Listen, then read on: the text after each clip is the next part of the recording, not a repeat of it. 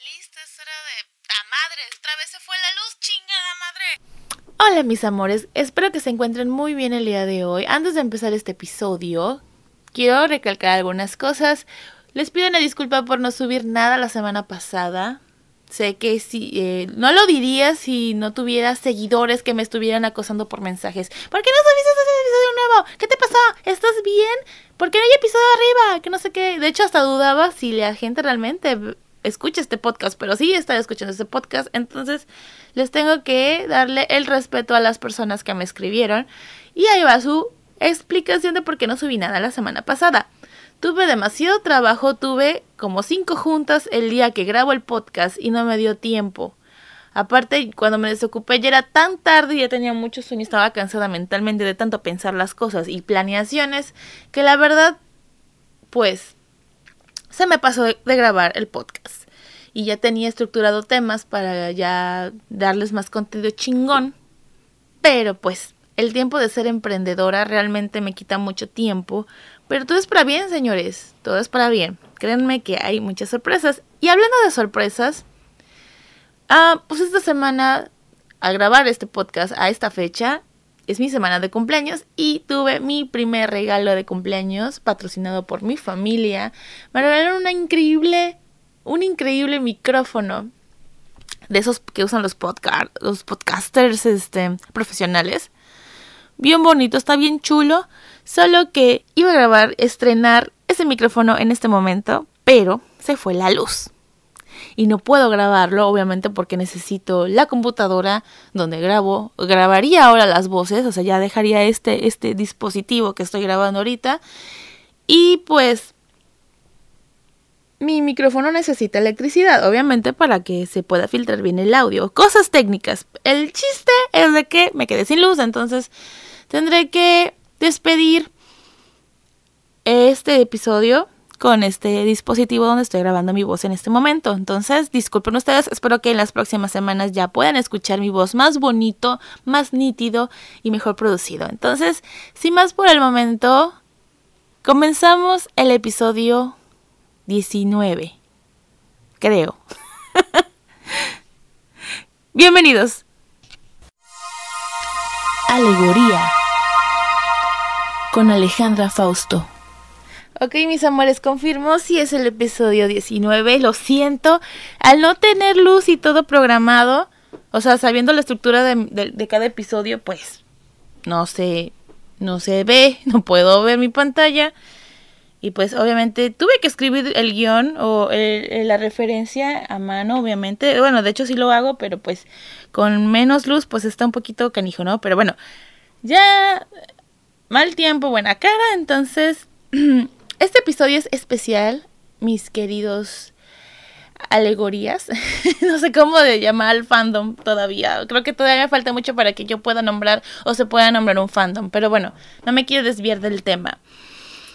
Pues, lo, como lo dije en el intro, es mi semana de cumpleaños. A la fecha que va a subirse este episodio, eh, faltará un día para mi cumpleaños. Yo soy del 2 de octubre. 2 de octubre no se olvida, obviamente.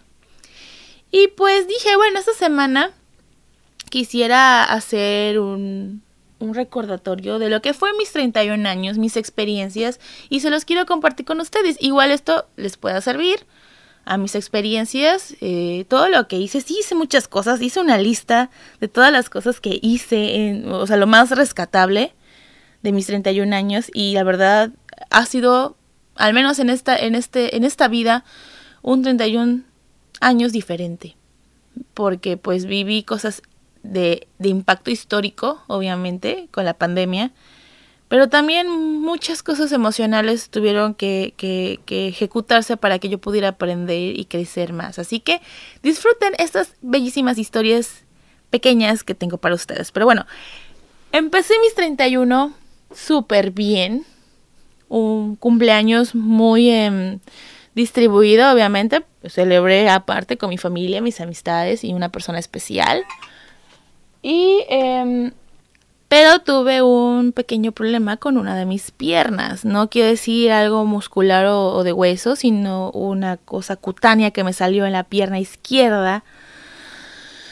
Digamos que em, tengo una, la posible razón de que me pasaba en la pierna es que fui un viaje a Villahermosa, fui con mis amigas a Yumka, fui a un zoológico, una reserva ecológica, y yo, y yo, pues la señorita iba en shorts porque hace mucho calor en Villahermosa. Villahermosa es conocido por su calor extremo más que donde vivo yo en Veracruz.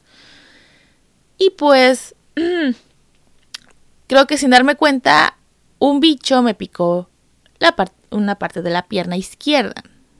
Al principio pensé que era un barro, esos barritos que te salen así gruesos en las piernas a veces, o que era un vello que se me había encajado en la, en, la, en la piel, que pues también eso es muy común y que pues ahí aplica un poco cirugía.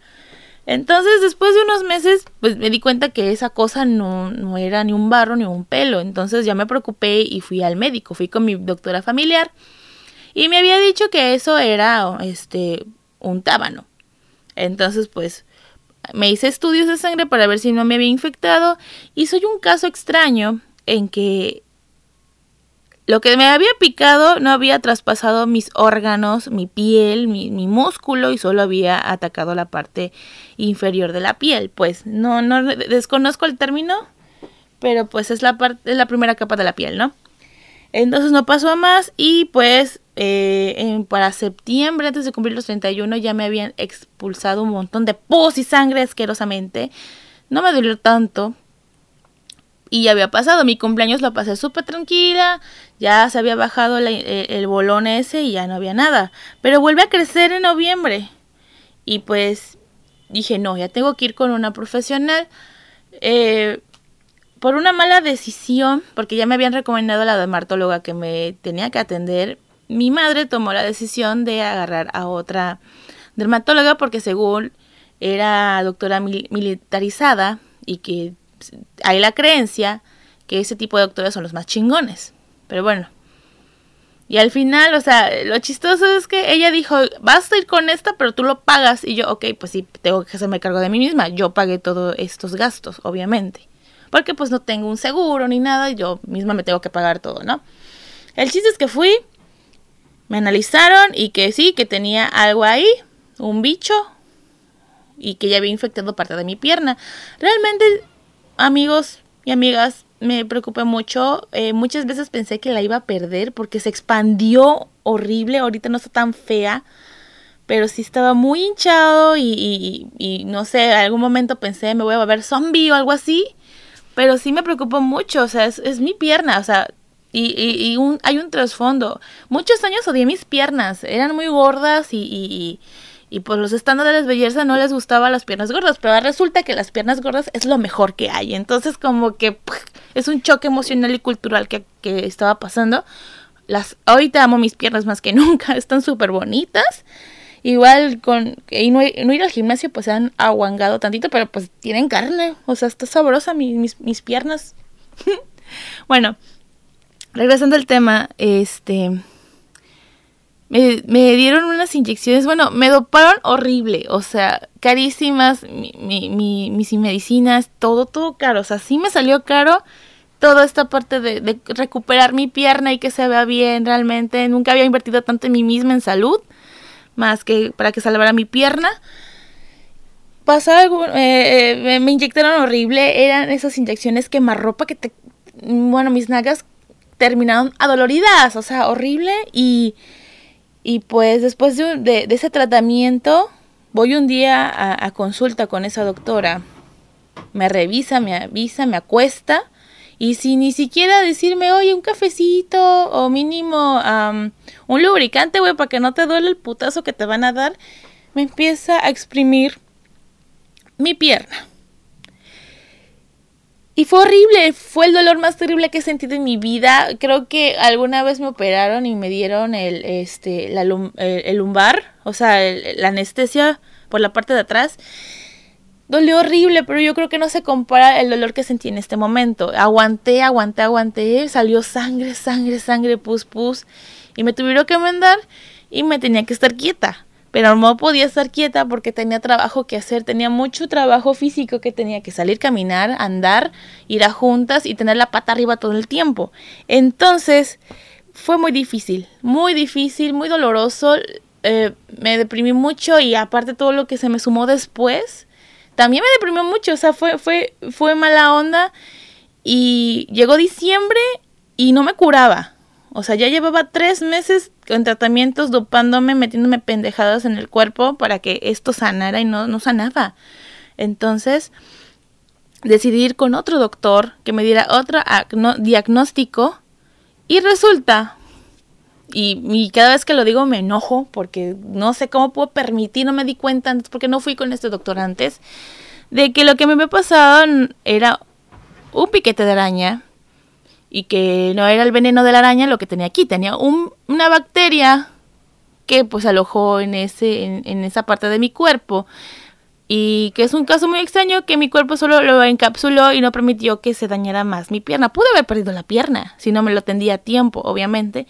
Y el tratamiento de este doctor fue muy fácil, fue sencillo, fue de una semana y mi pierna empezó a dar resultados. Obviamente tenía que ponerme cosas en la, en la pierna para que también sanara y saliera todo eso. Y sí salían pus, pus de manera más como, como crema o algo así. Y ya fue desapareciendo. Después de dos meses, o sea, ya empezando el, el 2020, fui otra vez a, a, con ese doctor y me dijo, ya estás limpia. Lo único que tienes que hacer es que la piel se vaya regenerando poco a poco y échate una crema estética para que él se vaya la mancha. Y de hecho mi mancha ya está un poquito mejor, o sea, ya no es tan oscura. Pero fue algo muy doloroso, muy traumante y me di cuenta que tengo que invertir mucho en la salud, obviamente, y que necesito un seguro para que esto no me salga caro y tengo que leer las referencias y preguntarle a la gente si un doctor es bueno o no. También el doctor me dijo que todo lo que me había puesto de inyección y todas las pendejadas que me tomé solo era el 1% de la medicina real. Me vendieron una medicina muy cara y que solo atendía solo un por ciento de la efectividad. Entonces, obviamente me enojé horrible, o sea, le digo, ¿por qué los doctores son así? ¿Por qué nos venden pendejadas y nos queremos curar? O sea, muy mal, muy mala experiencia, no quiere decir que ya no voy a creer en los doctores, solamente pues voy a tener más cuidado a quién, a quién le estoy dando mi salud o a quién le dedico a, a que revise mi salud, obviamente. Pero pues estuvo pesado, fue algo muy tedioso para mí y, por favor, en serio, chequen bien las referencias de un doctor si lo van a ir a checar. Ahora en adelante, pues yo voy con ese doctor y más adelante tengo otra historia médica, pero vamos por partes.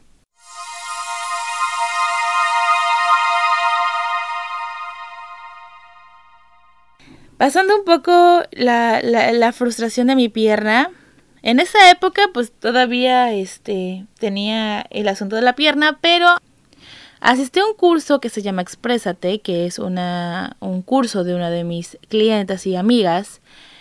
Y me dieron la oportunidad de estar ahí, obviamente, este, cubriendo el evento, grabando y todo eso. Y pues gracias a ese curso, obviamente, está este podcast. Si no hubiera sido por ese curso, yo no tendría los pantalones de pararme en, una, en un micrófono y empezar a invertir, obviamente, tiempo y equipo.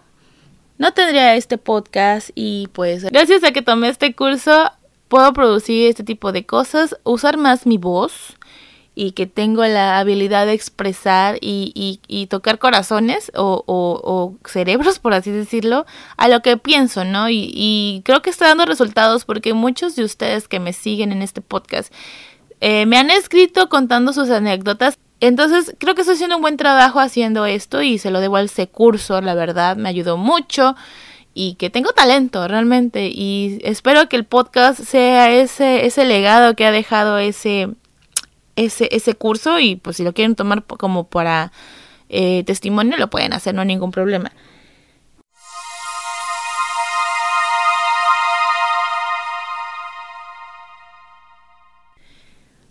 Ok, viene el tema picante de este episodio, el primero, obviamente, la primera historia picante. Eh, lo he dicho a lo largo de estos episodios, eh, tengo dos dolores de cabeza, aunque uno ya está más neutralizado que el otro. Y pues ahí va su historia. Voy a ser lo más breve posible con esta persona porque no quiero una demanda, que llegue una demanda a mi oficina el día lunes, entonces, este, por favor no me demandes. Trataré de ser lo más discreta posible contando esta historia, ¿vale? Actualmente tengo un amigo. Y este amigo tiene una historia muy interesante que me gustaría retratarlo algún día en un libro, obviamente omitiendo muchas cosas. Pero este amigo la primera vez que lo conocí en una fiesta en común, yo dije, wow, este güey tiene una historia muy interesante, una plática y es muy gracioso. Pero no les puedo decir que me gustó a la, la, primera vez. Obviamente tuvo que pasar mucho tiempo para que yo, para empezar, supiera su nombre y dos, conocerlo. El chiste es de que es ese amigo que está ahí para ti cuando tienes un problema o una situación difícil. Eh, los pongo en contexto. Esta persona vive a 35 minutos de donde yo vivo. Y si yo tenía un problema existencial, un mal día o quería salir, él dejaba bueno, no, o sea, no dejaba todo, pero sí, este, viajaba hasta acá, o sea, gastaba gasolina y tiempo para escuchar mis problemas. Y a veces hasta íbamos a cenar. Y la verdad, estaba chido su conversación. Está chido su compañía y todo. O sea, realmente es muy divertido a su modo y, y, y pues me gusta el sarcasmo, ¿no? Es muy divertido y cuenta historias muy padres, ¿no? Y eso fue algo que me atrapó. Obviamente con el tiempo empecé a generar sentimientos, los negué muchas veces, yo no quería tener sentimientos con él porque yo ya no quería perder más personas por mi culpa, por mis sentimientos. Y así fue mucho tiempo hasta que un día él y yo generamos una atracción física. Y pues no sabía que él quería una atracción física conmigo y yo también, ¿no? Pero bueno, lo intentamos, intentamos estar juntos varias veces, no se pudo y hubo un día en que pues no llegó y no me avisó y pues le di el cortón, ¿no? Porque pues orgullosa. Pasó casi un año de no saber nada de él. Eh, yo empecé a crecer como, como negocio, como marca y e iba de viaje, lo disfrutaba y todo y pues le debía muchas historias. Entonces pues yo ya yendo a terapia hablé de él en una sesión y, y me dice, ¿por qué no le hablas? Si lo extrañas tanto como amigo, pues deja lo de la atracción física atrás y, y, pues solo sé su amiga y ya. O sea, si lo extrañas tanto, si esa persona te ha dado más calidad que, que, que atracción física, pues yo creo que está mejor ser su amiga, ¿no? Entonces en un viaje, estando sobria, obviamente, le escribí. Me dio mucho miedo si me iba a contestar o no, porque no sabía si estaba enojado conmigo o sí. Pero al final, pues me contestó, hablamos, discutimos muy breve qué había pasado, que, que, que pues prefiero tener tu amistad y todo eso, y que ambos nos extrañábamos. Obviamente él también me extrañaba. No tanto como yo, pero pues sí me extrañaba. Y empezamos otra vez la, la, amistad, entonces no hubo tanto problema. Hasta que de pronto volvió a surgir el tema de la atracción física y los dos sucumbimos a él. Fueron un par de horas y fueron maravillosas, la verdad, me encantó estar con él. Ver otra faceta de él y esos sentimientos que había omitido otra vez florecieron desgraciadamente porque se supone que iba a ser todo neutral. Y la verdad, perdón, no puedo ser neutral, soy muy sentimental y a mí me han enseñado a que no hay que esconder los sentimientos, pero bueno. Fue maravilloso, fue muy bonito, y fue un día lluvioso, me acuerdo. y pues dos semanas después empezó a salir con la chica que le gustaba. Y lo peor es que sabía esto. Y yo pensé, ay, no hay pedo, lo hacemos. O sea, total. Mis sentimientos están bloqueados, no hay pedo, hay que hacerlo. Me vale madre. Pero no. Mi error fue de que revivieron mis sentimientos y pues obviamente me sentí muy mal me sentí muy triste, me, me rompió el corazón. O me lo rompí, no sé. En parte sí me lo rompió, pero también me lo rompí yo, ¿no? Y eso ya lo acepté. Pero al mismo tiempo de enterarme de esto, también me enteré que, que una amiga había perdido a su bebé. Y estaba muy triste y me habló y, y, y, y, pues me puso triste. Y aparte, ese mismo día, una de mis tías favoritas fallece también. Y fue tres acontecimientos en una sola, en una sola hora, que fue todo en una hora. Y fue horrible, fue horrible realmente. O sea, en el funeral realmente lloré como por las tres o por los tres acontecimientos. Fue horrible. Pero regresando al tema de, de, de él, me dolió muchísimo. O sea, eh, dudé de mí misma muchas veces de qué estoy haciendo mal o estoy mal yo o qué hago que no me acepten y cosas así.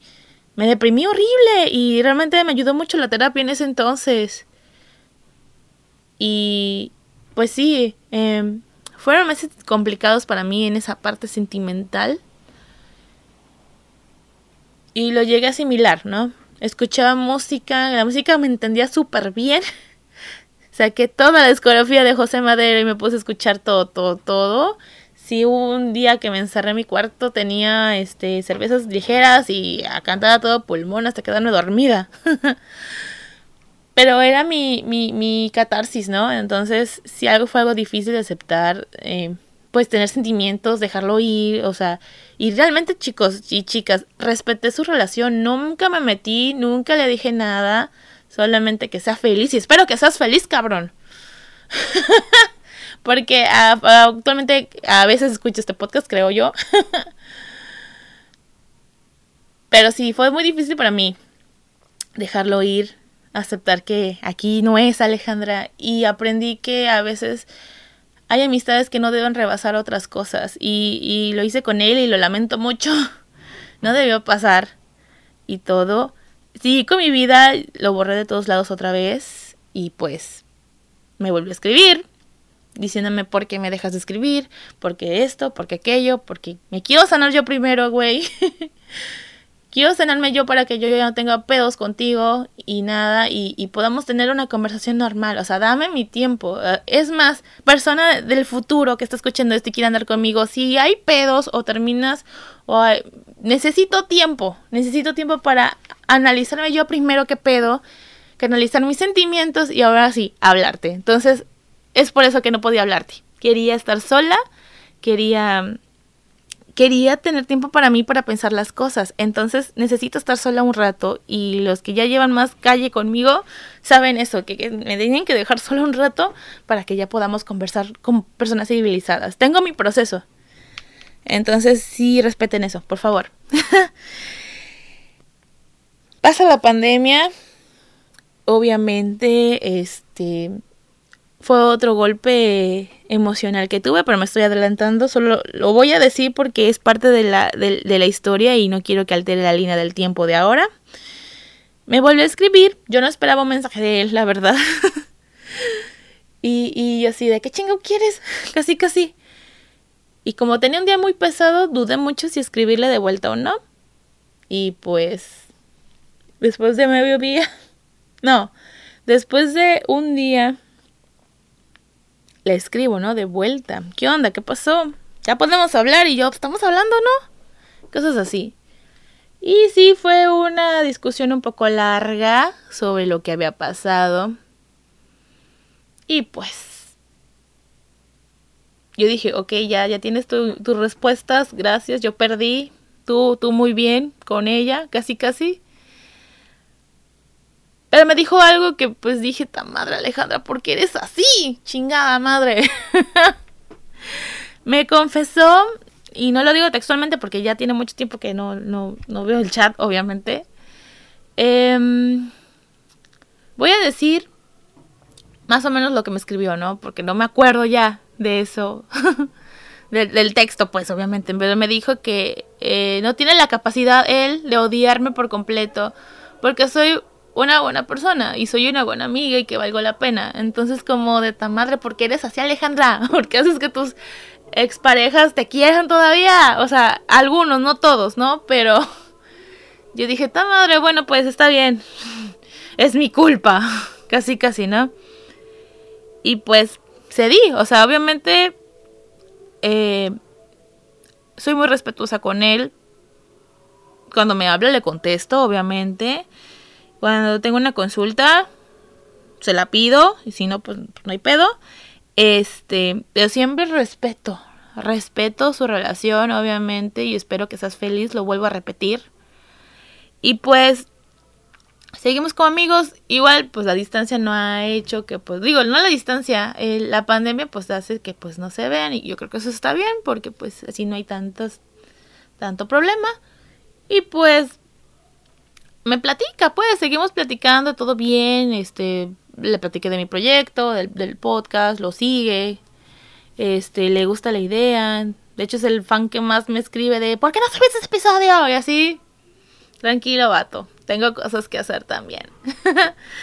Pero bien, o sea, la verdad al final todo terminó bien y aprendí la lección. A veces la amistad no debe rebasar muchas cosas. Entonces, las próximas amistades con hombres que tengan los voy a respetar al menos que sí se dé algo bien, que me lo aseguren con todo y papel y, y firmado por Secretaría de Gobernación de que se puede proceder a otra cosa. Así que pues gracias, gracias por la lección.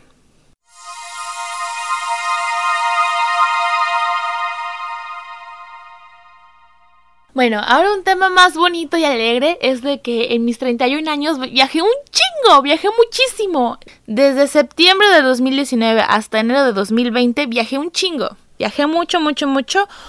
Viajé más como para Veracruz y así, Villahermosa. Eh, ya no me acuerdo qué otros lados viajé, pero viajé mucho. Visité mucho Veracruz y ya medios ya sé andar más o menos. Visité a mis mejores amigas. Una, la, la, la Catedral de la Amistad o sea, María, saludos. A ella sí le puedo decir el nombre. La verdad me encanta estar con mi mejor amiga, ya siendo en Veracruz. Eh, haz de cuenta que con esa, e, ese tipo de amistad, este, puedes estar meses sin hablarle y sabes que estás para ella. Y pues, este, cuando estamos juntas, es como si el tiempo no hubiera pasado y nos contamos todo. Ya sea que ella me regaña o yo a ella, pero ahí estamos juntas, comemos juntas y es muy bonita esa amistad porque puedo ir a verla, quedarme en su casa. Obviamente siempre le invito a algo, no soy como que gorrona. Siempre le invito a algo, la saco y cosas así y viajamos, ¿no? Y pues este este 2000 este 31 pude visitarla muchísimo más, me encantó, me encantó estar con ella en Veracruz. También este pues fui a ajá, fui mucho a Veracruz a Villahermosa fui a un curso y Veracruz también iba por cursos o por trabajo, entonces pues estaba chido, ¿no? Viajé mucho, viajé mucho. Digo, también la primera parte del de 2019 viajé aún más, bastante, pero pues estamos hablando de mis 31 años. Y pues en enero pues fui a Cancún, a una boda, y fui a Mérida también. Fui a Mérida, fui a la graduación de una de mis amigas de Mérida, que estoy muy orgullosa de ella porque ya concluyó su carrera universitaria y ahora ya puede hacer lo que ella quiera. Y pues fui a la boda de una de mis mejores amigas, que al más rato les cuento la historia. Y también asistí a un honoris causa, cierto, también viajé a la Ciudad de México dos veces, solo que en mis 31 viajé solo una vez. Y me encanta, me encanta la Ciudad de México, no para vivir, pero sí para visitar, está súper padre, tiene un chingo de cosas y ya más o menos me sé mover por Ciudad de México, no al 100%, pero ya se podría decir que voy con cuidado y ubico ciertas cosas. Ojalá cuando ya pase la pandemia pueda ir a Ciudad de México y conocer un poco más. Y lo más chido es que ya tengo amigas allá. Entonces ya puedo como que con más confianza ir a Ciudad de México. Y muy padre. Y fui a un honoris causa, que es un premio que le dan a una persona que hace algo bueno para la sociedad. Y cubrí un evento de una de mis clientes y amigas que me hizo el favor de invitar. Y estuve casi en primera fila porque cubrí el evento, tomé fotografías y videos y todo. Estuvo muy padre, la verdad, estuvo súper, súper chingón asistir a uno de esos y conocí al príncipe, un príncipe de África. Y hay una historia muy, muy interesante. E, ese día yo llevaba un escote porque eso fue petición de mi clienta. Te vas a ir muy sexy con el escote y todo eso. Tengo un, un traje especial que lleva escote. De hecho, en mi Instagram de Alejandra Fausto pueden ver algunas fotos. Y me acuerdo que yo estaba en el área de fotógrafos y estaba bajando del príncipe en el lado donde estaban los fotógrafos. Entonces, pues yo muy apenada dije, ay, el príncipe me va a ver las chichis, ¿no? Y me la subo y me ve y hace haciendo de, oh, qué bonita estás, qué bonitas boobies. Y yo, ay, qué pena, ¿no? O sea, un príncipe me vio las boobies, ¿no? Mi escote, yo me puedo me lo voy a seducir y me lo voy a que me lleve a África, por favor, es un príncipe. casi, casi, ¿no? Pero sí, este, y muy amable, o sea, sí entendía un poco el español y también el inglés y así, y era muy amable, ¿no? Me, tomé una foto con él, me acuerdo, y súper, súper amable, ¿no? Obviamente es un príncipe, tiene que ser amable, pero ese príncipe me vio, me vio el escote. Fue muy chido, la neta, que es como de esas anécdotas de viaje y digo, wow, quiero seguir viajando, ¿no? Y cosas así.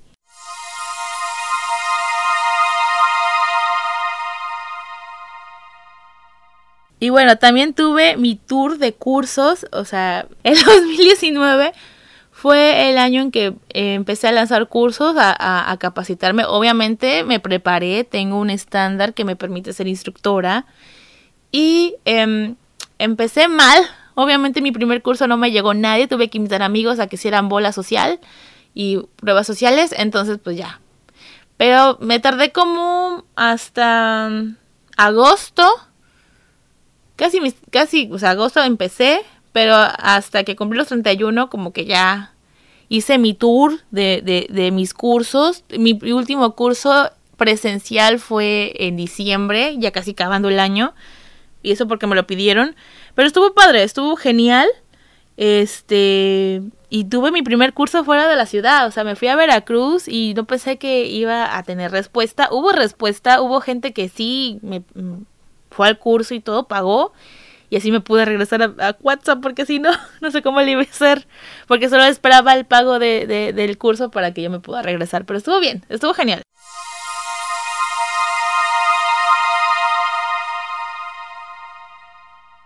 Y en 2019, o sea, ya para 2020, tuve uno de mis mejores fines de año. Normalmente el fin de año antes lo celebraba con mis amigos. O sea, hubo unos, unos fines de año que estuvo bien chido. Y es porque uno de mis amigos vivía al lado de mi casa. Ahí hacían sus fiestas. Entonces, pues invitaba a gente que pues todavía no, no tenían compromisos o, o, estaban solteros y así. Y ya, nos juntábamos y ya, y celebramos toda la noche. Ese fue uno de los mejores fines de año que tuve. Pero en mis 31 tuve un buen fin de año. Tuve mi, mi, mi, buen fin de año porque pues no estuve sola. O sea, realmente estuve con mi familia, obviamente, aunque ya nada más somos muy poquitos, pero pues aquí estuvimos, sobrevivimos todo un año. Y pues después llegó eh, esta persona especial, la otra, no es, no es de él mismo, es otro. y estuvo conmigo toda la noche y estuvo muy padre, la verdad. Y no me, no me aburrí para nada. Normalmente en mis fines de año, si no son con amigos, es estar encerrada en casa y, y cosas así. Y pues este ese año pues estuvo chido porque estuve viendo películas y pues estuvo padre. Y creo que hasta amanecimos prácticamente, pero estuvo genial.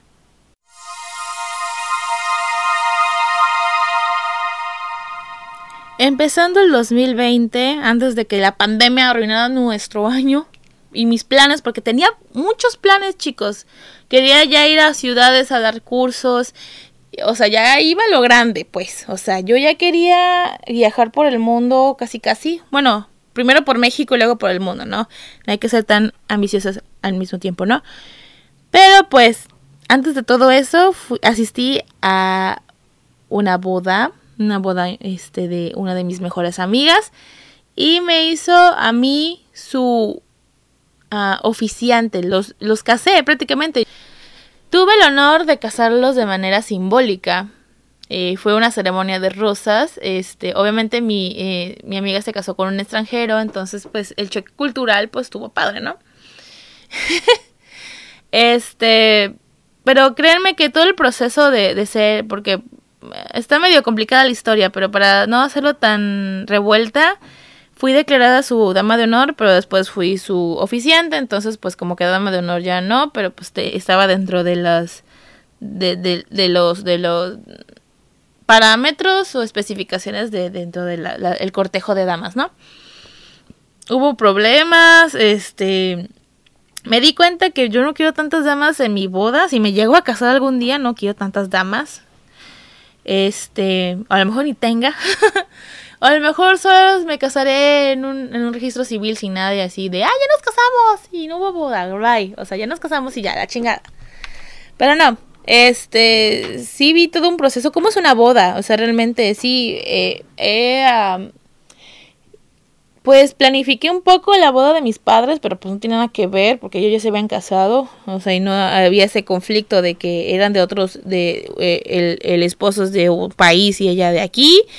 Pero pues estuve con ella todo el momento, me, me gustó mucho casarlos, fue muy bonito, tuve como que protagonismo un poco. Y estuvo padre, ¿no? Fue en Cancún, no hubo sol, no estuvo tan, tan caluroso. Ya había asistido a una boda en playa, pero pues eh, no fue agradable, fue muy sudoroso, pero a diferencia de este, pues hubo un poco de viento y pues mi cabello no duró ni cinco minutos allá afuera, pero pues estuvo padre, ¿no? Estuvo muy bonito la boda y todo, pero pues este... Ah, hubo cosillas, ¿no? Y pues la verdad soy una pésima dama de honor, la verdad. Y es lo único que voy a decir. Pero me gustó mucho verla casada y todo. Y pues obviamente las bodas me hacen reflexionar mucho sobre a quién debo querer y, a quién debo que dejar ir. Y pues cuando fue esa boda, la verdad, eh, no lo dudé ni dos veces. Eh, ya, ya sabía con quién quería estar. Y ya diciendo eso, pues hablo del siguiente tema.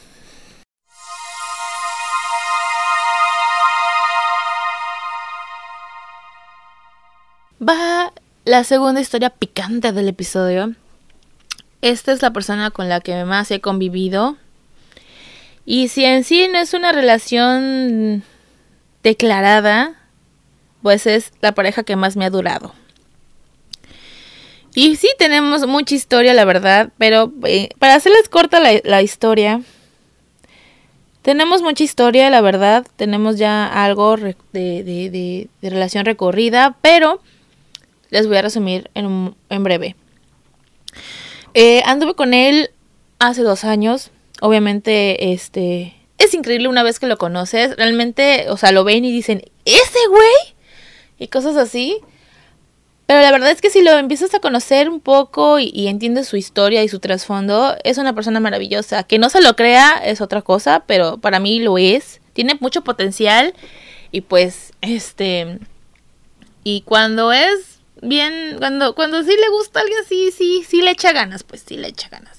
No es el mejor hombre de la historia, obviamente, pero a mí me gusta y, y lo he sobrellevado, ¿no? pero eh, realmente no lo conocía tanto, sí, tan a fondo. Y pues nos separamos, o sea, terminamos cada quien por su, por su lado y todo. Y hubo una vez que me mensajeó y hubo pues un malentendido y, este la, la, novia de ese entonces me reclamó y me odia con toda su alma y este yo no la conozco y pues hubo más problemas y pues ahí me alejé y todo pero eh, a mis casi 31 años nos reencontramos por una historia muy interesante digamos que el amigo común de los dos vivía al lado de mi casa y tenía el asador de este de esta persona entonces este amigo se, se, se, muda y pues a mí me deja encargado el asador y la verdad le, solo dos personas, mis exparejas, novios, lo que sean, me han dejado cosas buenas. Uno me ha dejado una carrera que ya llevo 11 años ejerciendo y el otro un asador. y pues la verdad sí le sacamos provecho al asador, la neta. Cuando hace frío, eh, luego asamos carne, tenemos un bajo de carne y pues ponemos un, en un techito que tenemos afuera y ahí ponemos ese asador portátil y ya asamos carnes. Y de hecho quedaba mejor. Pero pues nunca el güey este, fue por él y pues obviamente con el tiempo se fue dañando y se fue consumiendo el material de ese asador. Es de esos asadores baratos. Entonces, pues de la nada un domingo viendo la televisión yo, descansando de una larga semana de trabajo, me escribe, hola. Este, antes que nada te pido perdón por todo lo que pasó, que no sé qué y yo, ¿qué pedo? Oye, ¿y puede pasar por mi asador? Y yo así de... ¿Qué pedo? O sea, primero me pide disculpas por lo que había pasado con su novia. Y este. Y. El asador, por favor. Y no sé, tardé dos días en contestarle porque no sabía qué, qué pedo. Obviamente acepté las disculpas porque. Para que él lo haga, está cabrón. Y pues dos, pues dije, ay, pues este, pues tienes que venir, güey, yo no sé cómo me voy a llevar tu asador, o sea, tú tienes que venir, ¿no? Y, y el conflicto de que tiene que venir y, y yo no sabía qué hacer, cómo responderle, cómo le iba a hablar y todo. Entonces hice lo que aprendí en mi clase de Exprésate. Si cruzo los brazos, cierro la comunicación. Entonces, pues llega un día y este llega un, casi un 15 de septiembre, creo, no me acuerdo bien. Fue por esas fechas. Y pues llega, hola, buenas noches, pues por el asador. Y ya nos quedamos afuera de la casa, o sea, ni siquiera entró a, a, a, la casa al patio, sino afuera en la calle. Y yo cerrando la comunicación, con los brazos cruzados de, ajá, sí, ajá, hola, sí, ah, qué bien, estoy bien, sí, ajá, no, sí, no, sí, y así, ¿no? Estaba como que todavía enojada. Porque sí, este, pues obviamente, pues me dejó mal parada a mí y pues no me gustó esa parte. Todo porque fue malentendido, pero bueno. Se les juro que yo pensé, va a ser una conversación de cinco minutos y se va a su casa. Pero esa conversación de cinco minutos se volvió de tres horas. Es decir, de que en menos de diez minutos dejé de cruzar los brazos y seguí platicando. Y obviamente platicamos de todo lo que no había, nos habíamos perdido los dos, ¿no? De que este, yo ya había viajado, que ya me había ido al extranjero y todo eso, que ya había este hecho cosas de, su trabajo, que no sé qué, hasta que salió el tema de, no, yo soy soltero, yo ya terminé con mi novia, de hecho ella está en, en, en otro lado, yo estoy soltero, ya llevo cinco meses así, y yo así de, vaya, vaya, Tacubaya, ¿no? Yo dije, no, no, Alejandra, cálmate, cálmate. No, no, no. O sea, como que al verlo tanto tiempo es como si se hubiera eh, reconectado todo y así, ¿no? Pero pues obviamente yo dije, Alejandra, cálmate, cálmate. Entonces, pues no pasó nada. Obviamente, pues estuvimos tres horas platicando. Él no se quería ir, yo no me quería meter. Entonces, pues platicamos de muchas cosas, ¿no? Pasaron como seis taxis y él no se iba, ¿no? Y, y pues, no sé, pasó lo que pasó, ¿no? Y como dos días después, no, como tres días después, pues ya estábamos juntos de nuevo. el horror, el horror, yo lo sé, yo lo sé. Pero la verdad es que realmente tenemos una química que no se niega, o sea, y, y muchas personas se dan cuenta de eso, o sea, mi familia, sus amigos, mis amigas, se dan cuenta que tenemos una química imparable. Entonces, sí, después de tres días empezamos a estar juntos. Obviamente, este. Fue algo difícil al principio porque él todavía tenía sentimientos por la novia y yo pues me tenía que como que aguantar, obviamente. Pero no permitía pasar más tiempo, pero entre más estábamos juntos, más se desbordaba esa química y pues obviamente poco a poco fue dejando eso. Hasta que, o sea, y pasamos la, este, pues mi cumpleaños, este, fechas importantes. Navidad, pues no, porque es más familiar y cada quien estaba por su lado, pero el fin de año estuvimos juntos. Estuvo muy padre, la neta. Fue mi mejor 31 de diciembre que he tenido en mi vida.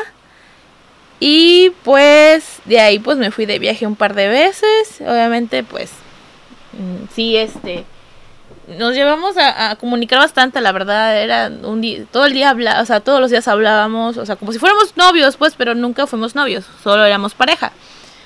Hasta que me fui a Cancún, hay una historia muy interesante que esa sí la puedo contar.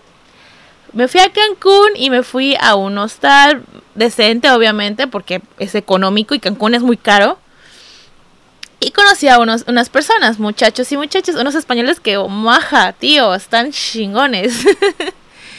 Y hubo uno que me tiró la onda y pues como él este hombre me había dicho, o sea, este güey, la persona, me dijo, no, tú tienes que ser libre, pues es que no estás atada a mí. Y yo, ah, bueno, pues le di por la leche, se presentó y dije, pues de aquí soy, ¿no? Y que se enoja, se enoja horrible, me dice, no, pues es que me siento todo incómodo, que, que hombre se está tirando de los pedos y que no sé qué. Y yo, güey, pero ¿por qué te importa? Y se supone que me estás dando libertad y tienes a tu exnovia y que no sé qué, y la chingada. Y me dice, es que siento celos. Y yo, oh my god, sientes algo por mí. Cosas así, obviamente, ¿no? Pero le agradezco mucho al güey que me ligó porque si no hubiera sido así, ese este hombre no me hubiera extrañado de ya te quiero ver, quiero estar contigo, que no sé qué. Y regresando a, a, a pues el mismo día que regreso, en la noche lo veo y pues Ay, fue un momento muy bonito, señores, la verdad. Ahí se dio cuenta de que sí, que sí, este, deberíamos estar juntos y todo eso, ¿no? pasa su cumpleaños, lo pasó con él muy chingonamente, eh, se, lo celebré ahora sí bien, bien, bien. Y estuvo padre y no sabía que ese iba a ser el único cumpleaños que iba a tener en el año, o sea, de celebrar porque pues pasó la pandemia después. Eres muy afortunado de que hubo tu cumpleaños todavía. Y todo iba marcha bien y todo, y habíamos quedado para vernos el 14 de febrero, pero pues se complicó las cosas, salieron temas que no, no, este, unas discrepancias y pues terminamos el 13 de febrero, un día antes de San Valentín. La pasé muy mal, estaba muy triste y pues no supe ya nada de él, lo, corté por la paz, o sea, realmente dejé de hablarle un mes y se sintió horrible y siempre lo he dicho y lo diré, el primer, el primer día sin ti es el más doloroso y es el más difícil porque estoy tan, estaba tan acostumbrada a hablar con él por las noches más que nada porque se acataba mi horario, realmente. Es de los pocos hombres que, si le digo, háblame después de las 8, eso esperaba hasta las 8 para hablarme y cosas así, ¿no? Pero terminamos, fue muy doloroso y luego, pues, me enteré que volvió a salir y, y, se consiguió a alguien y pues, chao, ¿no? Y sí me dolió mucho, fue dos meses muy difíciles porque pues había terminado, lo quería mucho, lo sigo queriendo, pero pues ya no iba a permitir que me volviera a lastimar, ¿no? Entonces pasa la pandemia, nos quedamos en casa y solo hasta después de un mes de que ya empezó este desmadre de la pandemia de quedarse en casa me vuelve a hablar, ¿estás bien? ¿Cómo te va? Y todo eso, yo así de, ¿por qué te importa? Casi, casi, ¿no? Y este, y volvimos a hablar, pero ya le había dicho que ya, o sea, él y yo acordamos de que ya no íbamos a meter este la intensidad a, a, la conversación y todo eso. Y empezamos a hablarnos como amigos, ¿no? Obviamente, este, pues me terminó confesando que después de que terminamos, este, empezó a salir con otra y que no funcionó y que, que pues ahí, ahí seguía, ¿no? Entonces, pues, de dejar de ser pareja con atracción física y todo incluido, empezamos a ser amigos y empecé a conocerlo mucho más. Como que nos saltamos el orden de cómo debe ser, porque normalmente debe ser conocerse, salir, ser amigos y todo, y luego tener una relación y tener contacto físico. Y aquí pues lo hemos hecho un poco al revés, porque millennials. Pero realmente he logrado conocerlo y, y ha estado cuando he estado mal este, con mis depresiones, con sus depresiones. De hecho, soy de esas personas, muy pocas personas, que, que a él le digo, haz las cosas. Eh, junto con él sacamos su tesis, él no se él no había hecho su tesis por flojo, pero pues yo le metí, haz tu tesis, haz tu tesis, haz tu tesis, y lo hacía, o sea, hizo, ya está, su, su maqueta ya está hecha, y nada más le falta que le den fecha, por lo de la pandemia no ha podido, entonces, pues ahí está, ha estado para él y él ha estado para mí y pues somos muy buenos amigos, la verdad. Hubo una temporada que veíamos películas todas las noches por pandemia, o sea, y, pues por, por, por Zoom lo hacíamos, ¿no? O sea, realmente hemos convivido bastante y ahora es como mi, mi best friend, aunque él lo niegue. no, no es que lo niegue, no le gusta que le diga befo ni cosas así porque se le hace muy cursi. Pues sí, nos hemos peleado por puras tonteras, la neta, y este y nos hemos dejado de hablar por una semana a lo menso, pero cada vez que nos peleamos eh, siempre regresamos al final, ya sea él hablándome o yo hablándole, pero siempre lo hablamos, pues siempre debatimos y llegamos a un acuerdo o a una conclusión de que si los dos estábamos mal o él estaba mal o yo estaba mal, entonces eh, es una amistad bonita, a, nuestra manera. Obviamente no es la mejor relación de la, de la pinche vida, pero eh, es, es bonita, es sana hasta cierto punto. Es bonita, es, es de confianza, es de comunicación. Si algo a él le molesta, me lo dice. Si a mí me molesta algo, se lo digo. Y no sé, creo que es la relación con un hombre más estrecha que tengo de todos. O sea, tengo más amigos, pero este es con el que más convivo, es el que se preocupa, se preocupa mucho por mí o por mi salud. Este, por ejemplo, las veces que eh, pues compro algo para ver películas, me dice, ya no comas tanto, te va a hacer daño, te tienes que cuidar y cosas así. eh, no, lo, no lo dice de una manera de chingar, sino de que se preocupa realmente. Y eso me agrada, que se preocupa de mi salud y todo. Eso está, eso está chingón. Este, y muchas cosas. Y ahorita pues es la amistad este, con la que más hablo. Obviamente hablo con mis amigas, pero pues todos los días está escribiendo. De hecho, en la grabación de este podcast me sigue escribiendo, me está escribiendo. y pues es muy bonita y yo quisiera que esa amistad durara mucho tiempo. Eh, y, lo dije, ya conocemos otras facetas de nosotros mismos. Él ya conoce todo lo que, lo que no muchos aguantan, la verdad. Este, me ha dicho que ya no sea tan, tan, este, tan amable, que me ponga un poco más perra, más cabrona, pero pues es poco a poco también. A él le he dicho que sea más educado, más este, accesible, que no sea tan cerrado. Entonces también como que ambos estamos aprendiendo del uno del otro. Digo, no es como que el mejor consejero, pero me gusta sus puntos de vista y su plática siempre es divertida. Por algo no me he aburrido de un solo día de platicar y aunque platicamos lo mismo todos los días, pues nos gusta saber uno del otro, ¿no? Igual, este, ya como que hemos hablado, si yo llego a conocer a alguien y pues me gusta y le gusta y me corresponde y nos correspondemos, él va, hasta ahorita va a respetar la decisión, porque no sabemos, porque todavía todo es hipotético, no sabemos todavía qué onda, si va a pasar o no. O si él conoce a alguien, pues yo ya le dije que que se conozca a alguien bien, que no, que no con, que no se vaya con el primer canto de las sirenas, que también aprenda a elegir bien a las personas con las que sale, o sea, si no soy yo, pues, güey, supérame, ¿no? casi casi. Pero que sí se consiga una buena mujer también. Entonces, estamos sobre eso, nos apoyamos, nos escuchamos y pues ahí estamos. La pandemia, la verdad, ha sido un buen compañero de pandemia y eso que estamos a distancia.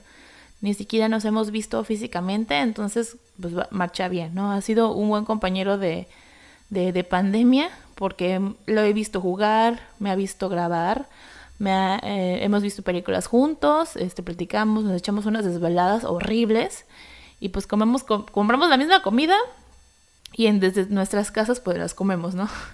Es un buen compañero, la verdad. O sea, creo que en vez de perder este, una pareja, gané un amigo, creo. Y, eso ya lo dije en, en mi episodio de Los exes pueden ser amigos. Eh, él ha roto esa regla al 100%, porque antes yo era una persona que una vez que terminabas conmigo ya no eras mi amigo ni nada, ni nada que ver. Pero a excepción de este y mi otro amigo, el de la historia anterior, pues han sido la excepción a la regla.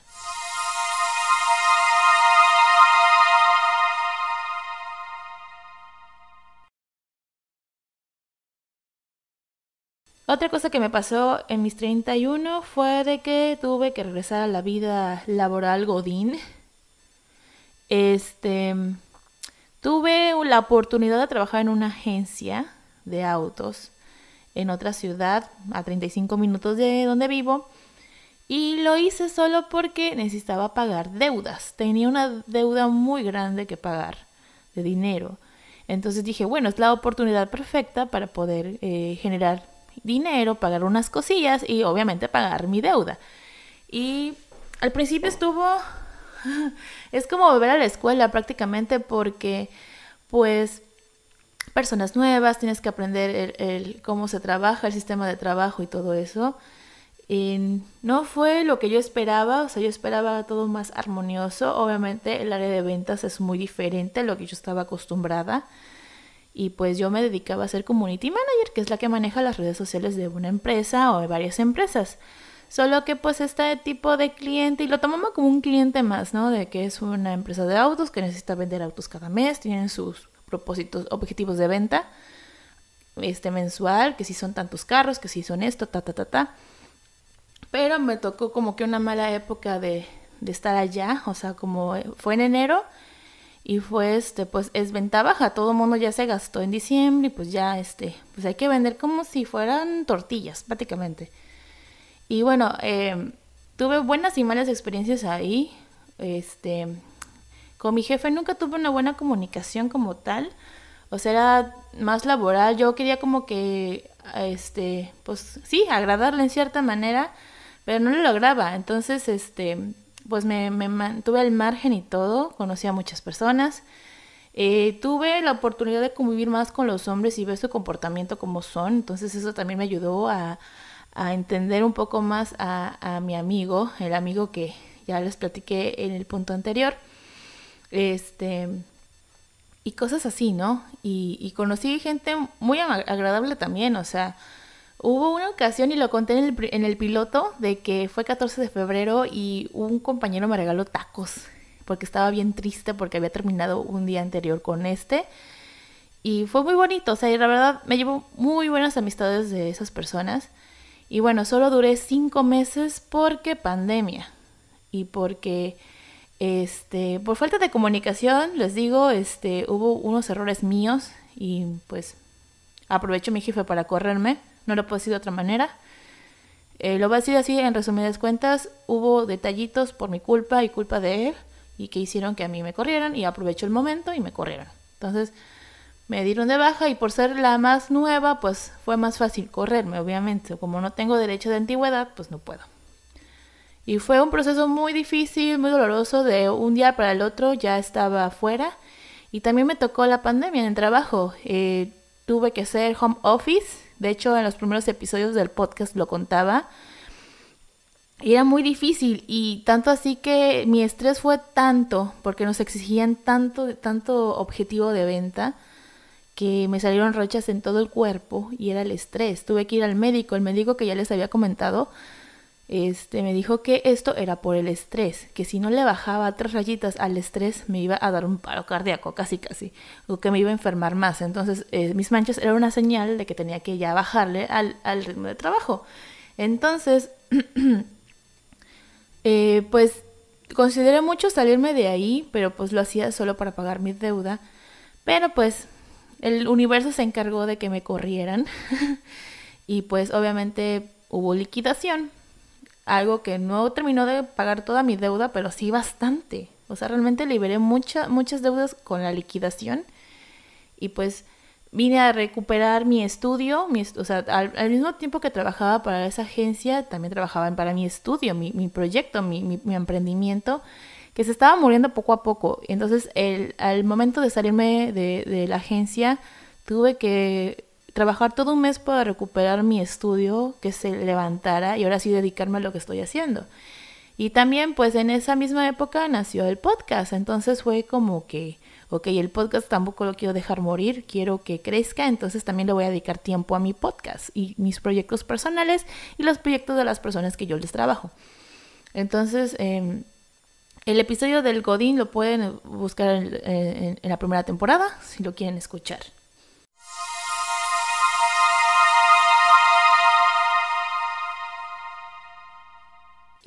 Hablando de pandemia, un suceso que al menos todos los de mi generación, los millennials, van a presenciar y es como un momento histórico para nosotros, porque es un momento histórico, déjenme decirles, es la pandemia, el COVID-19, el coronavirus.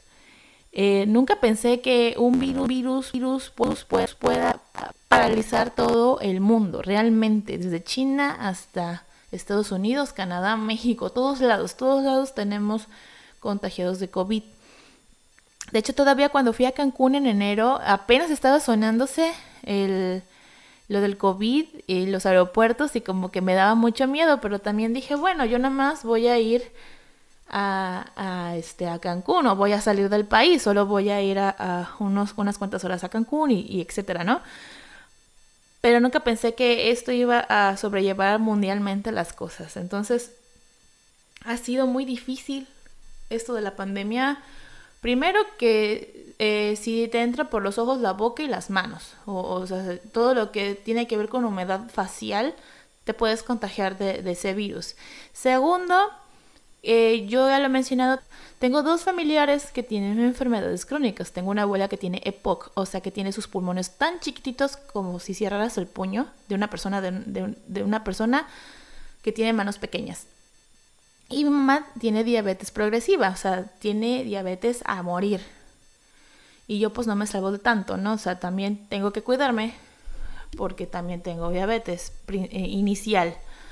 Y mi papá pues es hipertenso, o sea, igual nosotros como que no importa, mi papá y yo no importamos tanto, pero mi mamá y mi abuela sí. Entonces era un estrés porque todavía tenía que ir a la agencia, a otra ciudad y arriesgarme a contagiarlas. Realmente he tenido mucho miedo de contagiar a ellas dos, principalmente porque eh, hemos escuchado historias de cómo este, muere una persona y enseguida lo creman, ni siquiera tiene santa sepultura, solamente te creman, te entregan en una vasija y bien te va y, y llórales, ¿no? O sea, ni siquiera les puedes darle santo luto ni santa sepultura a una persona. Entonces, eh, sí lo pensaba mucho, la verdad. Y pues tardé casi un mes en ir a home office y solo porque me lo dieron porque vivía en otra ciudad, si no, no me lo daban, tenía que seguir yendo a la agencia y ya tuve que trabajar desde aquí donde estoy grabando en este momento el podcast.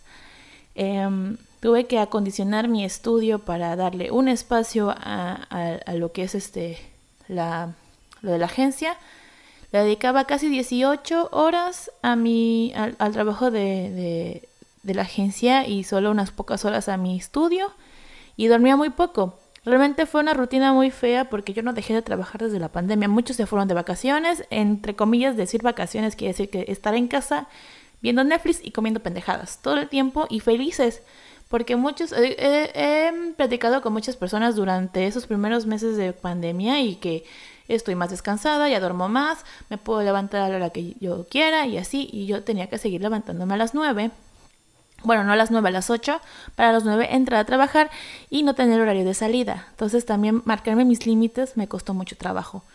Y no salía más que para ir a cobrar mi dinero y comprar cosas. Pero de ahí ya no salía para nada y trataba de mantener una relación con las personas que platicaba más, que es mi amigo, mi mejor amiga de, Veracruz y así, ¿no?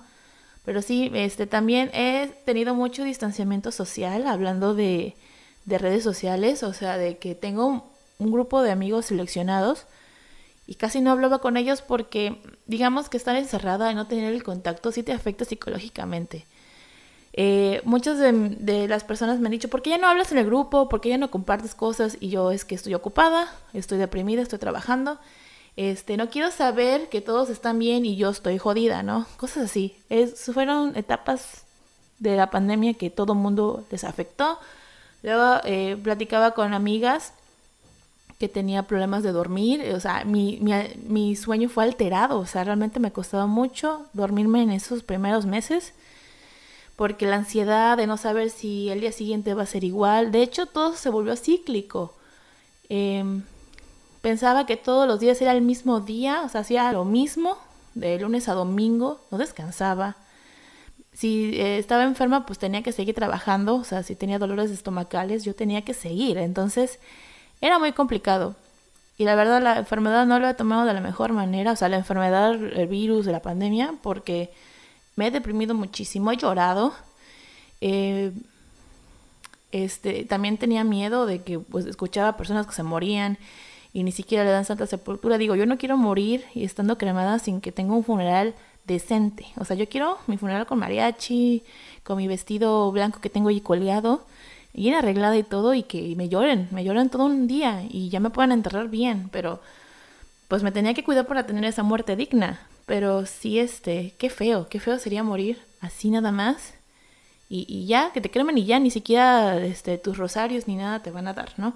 Entonces sí, sí me cuidaba mucho. Este, las pocas veces que salía y, y, personas que se acercaban mucho a mí, me, me, ciscaba, o sea, realmente me enfermaba esa parte. Y ha sido muy difícil la pandemia, tanto psicológica y, físicamente. Eh, adelgacé mucho por el mismo estrés de, de, los dos trabajos y porque ya casi no comía y, fue alterando mi, mi, horario de alimenticio. O sea, yo nada más comía y cenaba, ya no desayunaba. Entonces, ese todo altera. Entonces, este, ya cuando me corrieron, pues ya tuve como que más control sobre mi tiempo y, mi, y mis horas. Ya dormía, ya duermo más, o sea, obviamente, ya me puedo levantar a la hora que yo quiera, siempre y cuando pues no tengo un compromiso eh, del trabajo en la mañana. Si tengo junta a las nueve, pues ahora sí me tengo que levantar temprano para tener mi junta y así, ¿no? Y pues la pandemia ha hecho que pues he convivido más con mi familia los últimos cuatro meses porque mi mamá ha estado en casa, mi mamá trabaja. Y pues mandarla a casa pues fue una bendición porque este mientras yo trabajaba ella pues sacaba la casa obviamente de que cocinar y todo. Yo antes hacía eso antes de trabajar en una agencia. Pero este pues le, he tenido más en casa y, sé que está aquí y todo, ¿no? Pero ahorita ya empezó a trabajar de nuevo, entonces pues tenemos que seguir adelante. Y pues este, la pandemia sí, sí ha estado fuerte y pues desafortunadamente también he perdido a dos personas importantes este año. Muchos de mis amigos han perdido a sus papás y yo nada más les digo a mi papá que se cuide mucho porque yo no quiero que sea el siguiente. Eh, de, dos de mis mejores amigos se les ha fallecido sus papás y, y su proceso ha sido muy feo. Y pues yo ahí los he acompañado. También me duele porque pues son familia, al final de cuentas. Y ha sido muy difícil. Y pues en mi caso he perdido a dos personas importantes. Uno ya le dediqué un episodio. Es una de mis mejores amigas que tuve.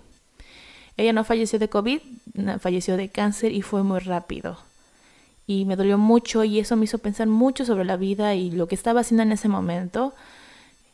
Qué mala onda que fue así que reaccioné ante una muerte de un ser querido para darte cuenta de que a lo mejor estoy viviendo mal o no viviendo la vida que yo quiero tener.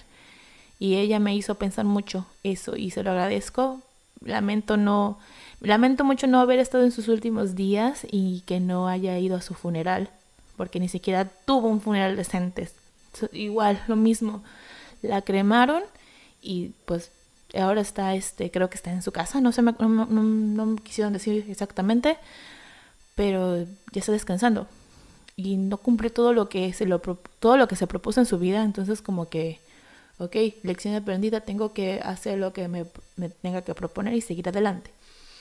Y también hace un, mes exactamente, más o menos, este, falleció uno de mis compañeros de trabajo que ya estaba grande, obviamente. Ella tenía complicaciones del riñón y diabetes, pero desconozco si falleció de COVID o de su enfermedad avanzada. Era un compañero y inicié un proyecto con él de radio eh, aquí en Coatzacoalcos que se llamaba La Hora Cuatza. Bueno, se sigue llamando La Hora Cuatza porque yo tengo la mitad de, entre decir los derechos de ese programa. Ya cuando falleció esta persona, pues sin querer, pues ya soy dueña del proyecto sin declaración así fuerte. O sea, tengo la otra mitad, por así decirlo. Y está en pausa porque necesito reestructurar todo. No nada más tengo este proyecto, tengo este, mi estudio de diseño, tengo un estudio que quiero abrir aquí. También este, tengo el, el podcast de la alegoría, mis proyectos personales este, y unos cuantos más que tengo colaborativos.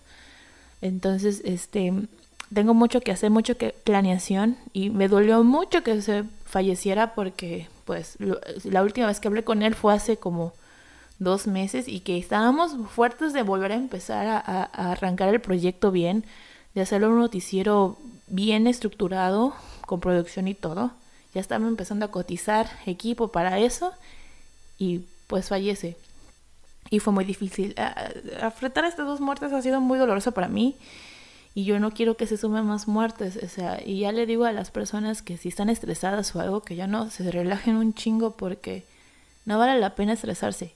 Y lo digo de todo corazón y a, experiencia propia, no vale la pena estresarse por un trabajo que ni te sientes a gusto aunque te paguen bien o que te paguen mal y tengas que estar ahí, ¿no? Pero no está chido, no está chido morirse así ahorita y menos que ahora sí la regla no es ni siquiera hacerte un funeral, sino que es cremarte y ya te entregan como si fueras un paquete. Entonces, cuídense mucho, en verdad.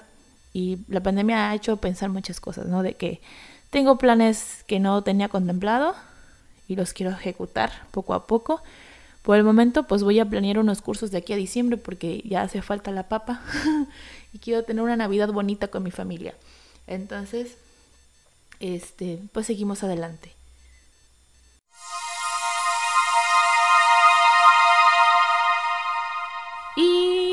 hablando un poquito más alegremente, la pandemia me ha traído muchas cosas, no, no solo malas, sino también buenas. Eh, una, pues que tengo mi estudio levantadito, ya he invertido algunos cursos para mejorar mi servicio y eso está padre y he conocido gente que me ha traído trabajo, entonces eso está chido. Y también me uní a un proyecto colaborativo de mujeres que si no saben, bueno, en el, podcast, eh, lo que son las cuentas oficiales del podcast no, no lo he comentado. Tengo un proyecto colaborativo con unas mujeres que se llaman Las Manas Mujeres con Propósito, que es una plataforma para alentar a mujeres a que sigan sus sueños, tener autoestima y poder seguir adelante ya estando soltera, casada, divorciada, viuda, lo que ustedes quieran, madres solteras, madres con familias, etcétera, etcétera. Entonces, eh, he tenido el honor de dar un curso sobre tener propósitos de vida. Entonces, como que tocar esa parte humana no me ha, me ha, me ha tocado. Solo he dado cursos sobre lo que yo sé, ¿no? De diseño, de, de, de redes sociales, de, de, producción y todo eso. Pero ya de hablar humanamente, o sea, dar un curso de humanidad, pues no ha sido fácil y la verdad este me gustó hacerlo, tenía miedo en el proceso de cómo les voy a hablar y de qué les voy a hablar si yo no tengo ni mi vida resuelta, ¿no?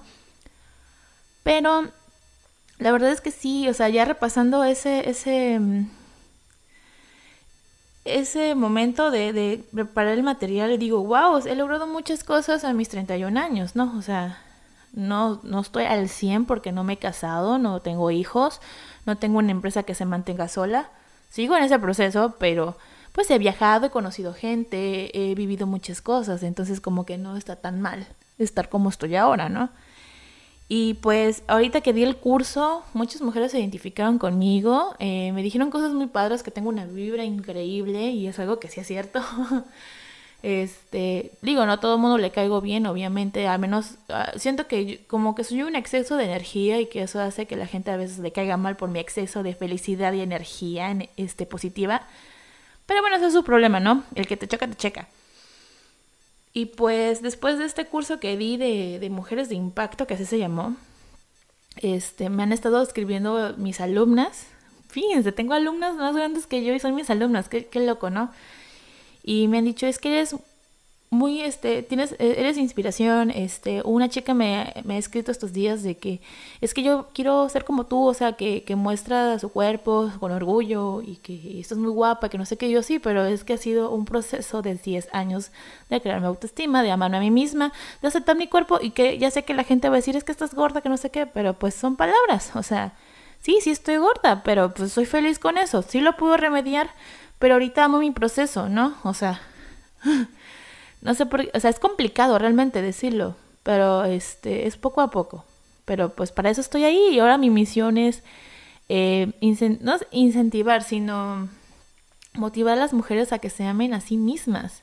No importa si estás gorda, flaca, chaparra, alta, el chiste es amarse a uno mismo. Si no te amas tú, no puedes amar a otros. Y esa ha sido la lección más importante que he tenido en estos últimos años. Entonces, sí es importante que tengamos eso presente, amarnos a nosotros mismos antes de amar a una persona. Además, eh, si no te acepta, pues que se lo pierden, ¿no? Y, que consigas a alguien más. Entonces, eh, sí quiero ser esa persona que motiva a, sus, a las mujeres a amarse a sí mismos y también a hombres, porque también hay hombres que son inseguros de su cuerpo. Entonces, eh, quiero que sea para ambos sexos o los sexos que tengan que ver. Ya ves, el, este, la comunidad LGTB también los apoyo un chingo y que no nada más se case con hombres y mujeres, ¿no? O sea, el amarse a uno mismo.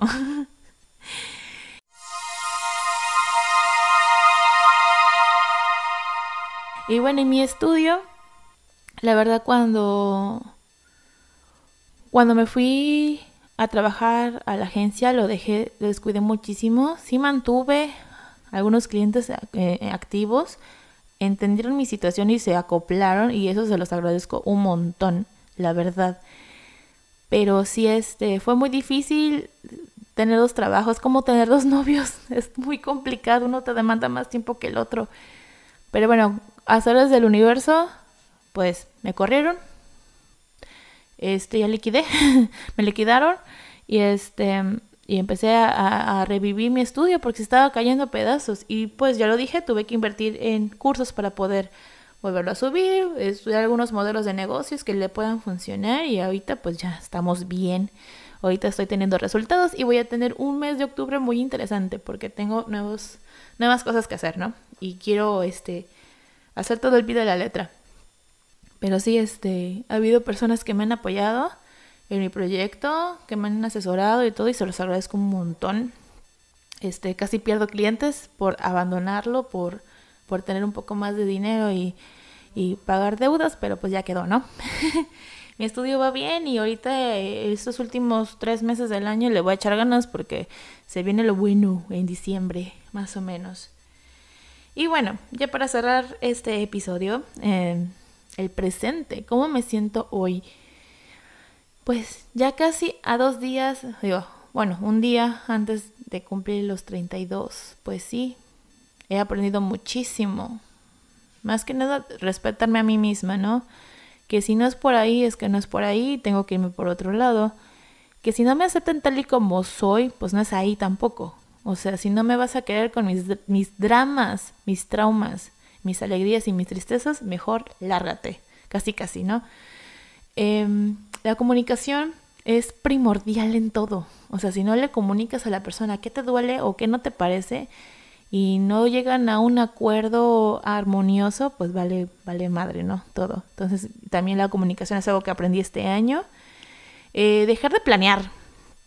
Dejar de tener un chingo de planes para dejarlos después. Yo creo que ahorita es actuar y eso es algo que estoy haciendo. Ahorita con mi estudio lo estoy súper reestructurando desde adentro para que pueda funcionar el día de mañana y cosas así. Y bueno, y este año también he creado un proyecto muy bonito que se llama Alegoría, que es este hermoso podcast que le dedico tanta pasión todos los, todas las semanas, casi siempre, si no es que tengo mucho trabajo, a generar este contenido libre. No espero ganar nada, la verdad esto lo hago con la pasión y practicidad. Y me gusta hablar, pues, y, veo que a las personas que me escriben mucho les gusta les gusta lo que expreso, lo que comunico y, los temas y mis puntos de vista, entonces lo voy a seguir echando ganas, ¿no? Igual y más adelante, no sé, me creé un sitio Patreon para monetizar poco a poco, porque si este, si no hubiera sido por el regalo que me, me dieron, que por cierto, si no se han cuenta, el poco el matiz ya cambié de micrófono, ya, ya regresó la luz desde hace rato y decidí nada más continuar la, la conversación pero pues ya, ya se está escuchando en el micrófono nuevo. E igual eh, tiene unos detallitos, no sé si se escuche bien, estoy apenas aprendiendo a manejarla. Pero espero que en las próximas semanas ya pueda controlar mejor el ruido. Si es que tiene ruido esta cosa, apenas lo voy a oír en edición. Pero poco a poco voy creando esta marca de alegoría y espero este, que se escuche en otros lados. Y, y según las estadísticas me escuchan de otros países. Espero que sea en español porque no creo que se escuchen todo un episodio en español y no entiendan el idioma, así que thank you for follow me this podcast. si es que son de, de, habla inglesa, pero pues habla hispana, gracias. Gracias por seguir el proyecto y espero seguir conversando con ustedes y ya no atrasarme un día, se los prometo.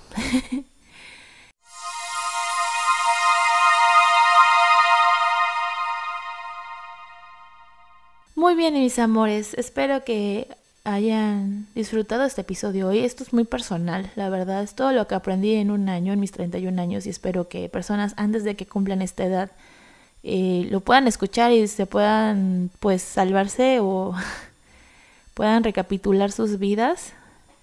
Este les pueda servir y pues los que escucharon y, y, si, se sintieron identificados con las historias, no me demanden por favor, no le dije nombres. Pero espero que esto ya quede claro que, que los aprecio y los respeto. Y pues que sean felices, que me hagan el favor ustedes dos de ser felices, eso es todo.